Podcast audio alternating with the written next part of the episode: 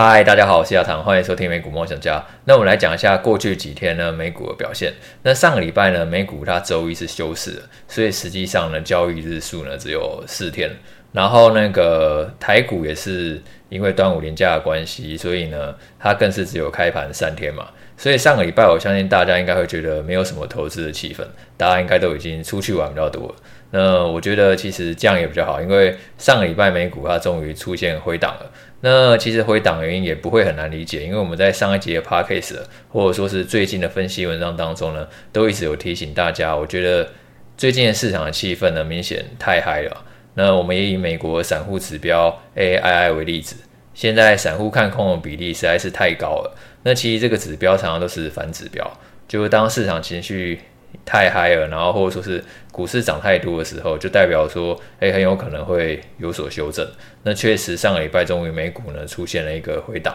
那道琼啊、标普、纳斯达克指数呢都下跌了超过百分之二。那我觉得这样的回档绝对是一件好事情啊。因为你 party 开那么久，总是要休息一下嘛，然后休息你才能走更长远的路。跑太久就是会喘的嘛，那喘没有关系啊，休息一下就可以继续跑了。所以我觉得对于最近美股的回落，我觉得反而是比较偏乐观的。你说真的跌下来之后，反而才会有一个上车的机会。而且其实你会发现下跌的族群就比较多，集中在科技股嘛，因为在这之前呢，科技股的涨幅实在是太惊人了。那相对于它拉回修正的幅度自然会比较大，例如特斯拉，它过去四天呢就都是下跌了，然后昨天更是大跌百分之六。那我看到下调评级的原因是因为高盛呢，他觉得说这个新车呢很有可能因为降价的关系，所以影响获利。但是如果大家好印象的话，这样的利空其实在去年底就开始出现了嘛，然后当时已经造成股价出现了一个很大的回落。那现在只是因为涨多了，然后所以又说是这样的原因，我是觉得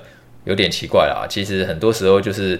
单纯就是股市会超涨超跌而已，所以真的跌下来的话，我们反而会去留意说，诶，那什么时候可以再去做建仓，然后或者说是再去做加码。然后就有听众问我一个很难的题目，他问我说什么时候可以加码？那我这里其实不是买卖建议的频道啦，我的文章虽然也都会分享我看法，但是也从来不会构成买卖建议，我就是只能分享说我对于这家公司基本面的看法，然后呢，我自己呢会怎么去操作，那最后呢的判断还是要留给。大家自己去决定，因为每一个人的风险承受度，或者说是甚至每一个人的看法，可能都是不太一样的。可能我很看好特斯拉，但搞不好就是有特黑，觉得特斯拉就是一个烂公司，也不一定啊。而且我的看法也不一定是对的啊。其实从来没有人可以保证你一定稳赚的嘛。其实最后投资决定权一定是归在自己身上嘛。就有一句话叫愿赌服输嘛。那我觉得其实投资也是这样子，因为投资你本来就要处理很多不确定性的事情。那我们就是尽可能就是分析好所有的事情之后呢。然后最后呢，在自己呢可以承受的范围内去下注资金，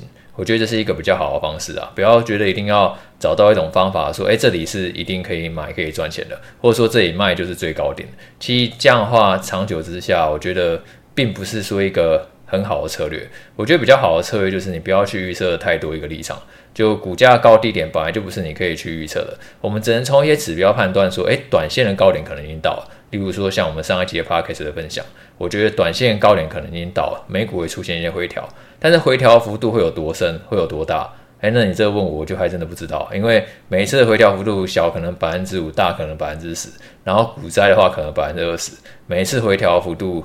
多大，其实是没有人可以去预判的嘛，所以你可以仰赖就是资金控管的一个技巧。例如说，你可以决定好说，你个股个股最多你可能加码个百分之十五。那现在特斯拉已经跌下来，假设说已经跌到低于百分之十五了，那 maybe 你可以考虑自己再去布局一点。然后呢，例如呢，以后又涨回来，然后可能涨到超过百分之十五，变成在你的总资产百分之二十，那你就可以小幅减码一点嘛。那其实这样的话，也自然就有逢高获利了结，然后逢低分批买进的一个效果，你就不用去猜说每一次股价呢它。回档回到哪里，或者说是它最高会喷到哪里？那说真的啊，也没有人可以做到这种事情啊。假设说可以做到这种事情的话，就发财嘛。那我这样每一天拼命的当冲，我就发财嘛。所以世界上不会有什么投资获利一定赚的圣杯存在啊，就还是只能扎扎实实的，就是去分析公司未来的营运，然后呢，还有呢搭配技术面分析，然后自己决定好下注多少资金。我觉得这样会是一个比较好的方式啊。那我们来讲一下这个礼拜我会观察哪些事情。那这个礼拜五呢，美国它会公布那个 PCE 的个人消费支出指数。那其实这个数据呢，跟通膨呢是很类似的，只是联准会的话，它更为重视 PCE 的指标。那一般来讲啊，是预估说五月 PCE 啊会比去年同期呢增加百分之三点八，会比四月的百分之四点四更低。然后如果说你排除波动性比较高的食品还有能源的话，核心 PCE 是年增百分之四点七。那因为之前联准会它才上修年底的利率预测嘛，预估下半年还要再升两码，所以假设说这个礼拜五公布的 PCE 啊意外走高的话，那一定会让市场更加担心说，那联准会它持续升息是势在必行的，很有可能通膨就是卷土重来嘛。那最近的市场回挫，它可能就还会再持续一段时间，所以我觉得这个礼拜五的数据大家可以去关注一下。就我觉得其实最近股市涨多回档，一方面当然是因为。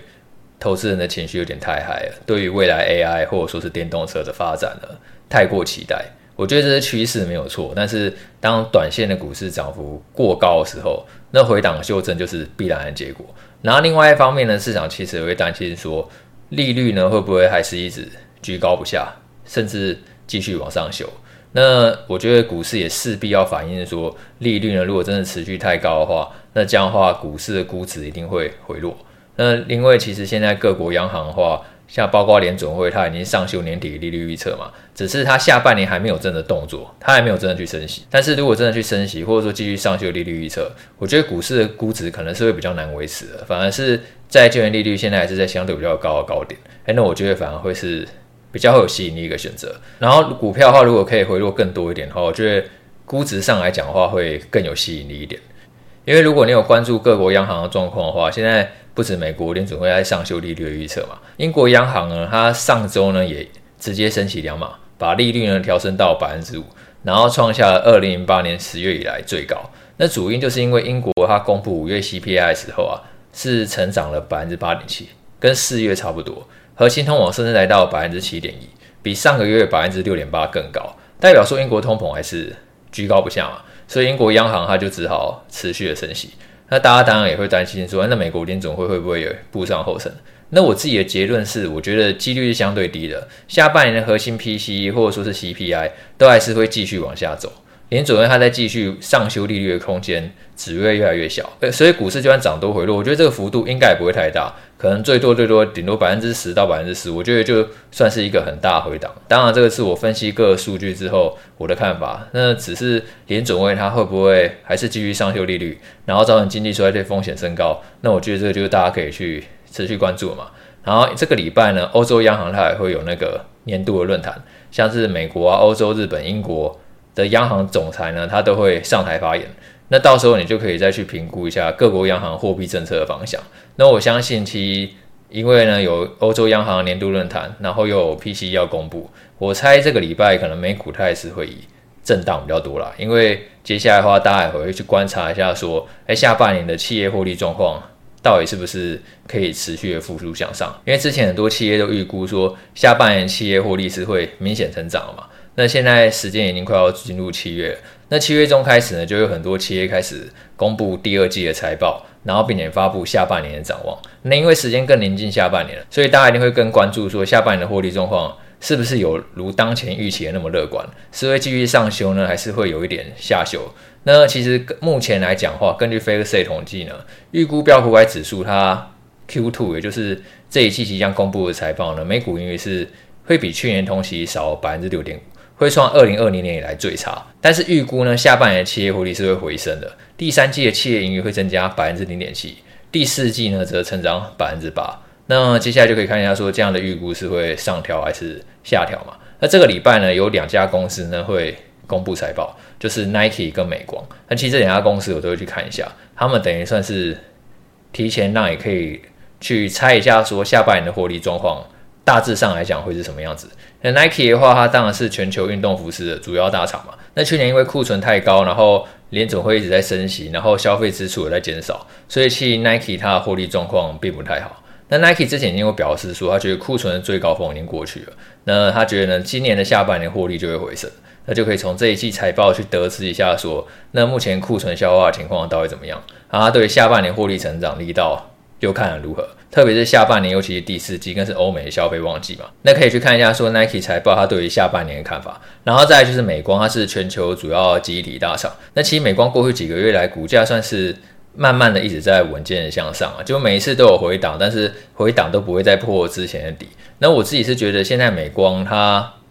比起涨很多的辉达啊，或者说是超维，或者说是特斯拉，我自己还是会去多留意一下美光啊，就是记忆体它下半年它持续复苏的几率还是蛮高的。特别是最近，因为 AI 伺服器或者说是 AI 晶片都一直在加速的成长嘛，现在很多云端业者，不管说是微软、Meta、Google 或说是亚马逊，他们都在大幅度的采购 AI 伺服器，这样才可以去训练，然后还有优化 AI 分析的模型。那这个一定会去推升记忆体的需求，特别是高频宽的记忆体 HBM。那因为呢，如果说你要去提升整体 AI 伺服器的系统运算效能的话，那现在 AI 晶片几乎都会去搭载 HBN，像是辉达 A100 还有 H100 呢，他们是搭载八十 G 卡 HBM，然后超维的 NI 三百呢是搭载一百九十二 G 卡，更多。那因为 AI 晶片需求持续提升的关系啊，一般是预估说二零二三年 HBN 会成长六成，然后二零二四年是成长四成以上。而且呢，不止 HBN 需求大幅度在提升，DRAM 的需求也是大幅度的上升。AI 伺服器 DRAM 它一般的规格是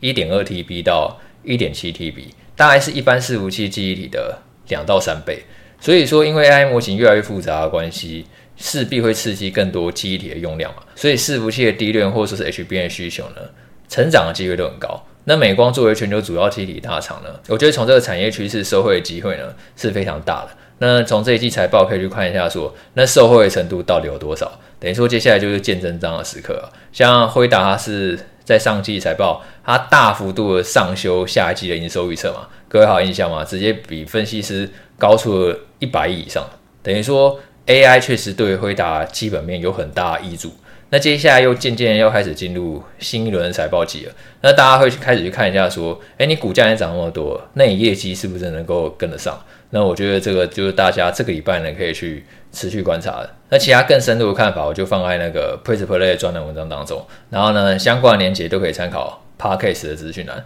然后呢，也提醒大家，就是现在呢优惠期间，只要输入 SY Life 零六一八就可以享首月八五折，就记得不要错过。好，那就这样，我们就下一次见，拜拜。